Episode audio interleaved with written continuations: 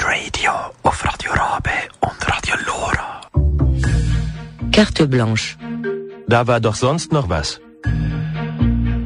Genau, Carte Blanche, das ist äh, der Teil, wo ein Gast das Thema kann reinbringen und ich gebe die Karte jetzt am Thomas. Thomas, was ist das Thema, das du willst besprechen Das ist eigentlich gar nicht ein LGBT-Thema, sondern vor allem ein Männerthema. Bin ja gerade selber betroffen davon, wegen dem möchte ich da auch ein bisschen weitergeben für die jungen Männer zwischen 20 und 40. Äh, es geht um Hodenkrebs. Das ist die häufigste Krebsart bei den jungen Männern, die sehr lang unentdeckt bleibt, weil in den jungen Jahren eigentlich ein Gang zum Urolog nicht nötig ist. Und trotzdem möchte ich da eigentlich äh, die jungen Männer ein bisschen sensibilisieren, ein bisschen besser auf sich schauen, vielleicht auch mal äh, zum Arzt gehen, sich halt bei den Eiern zu untersuchen, ob dort Unregelmäßigkeit ist. Kann man das so selber machen?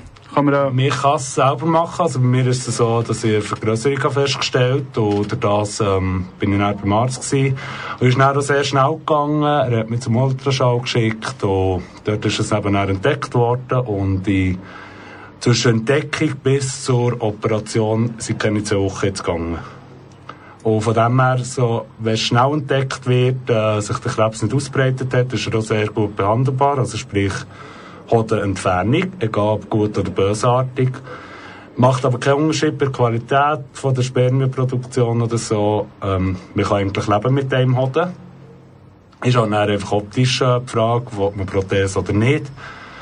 Aber eben rein physisch gesehen ist es sehr einfach zu behandeln, wenn es früh genug entdeckt wird und keine Metastase können bilden Und letzten Endes ist das dann eine Frage vom, von den Gedanken, ist das ein Angriff auf Männlichkeit oder nicht. Und dann musste ich dann müssen sagen, die Anzahl von meinen Hoden definiert nicht meine Männlichkeit. Yes, man. Yes. Merci vielmals für die äh, Carte Blanche. Wir hören jetzt noch schnell ein bisschen Musik. Und äh, ja, merci vielmals, Thomas.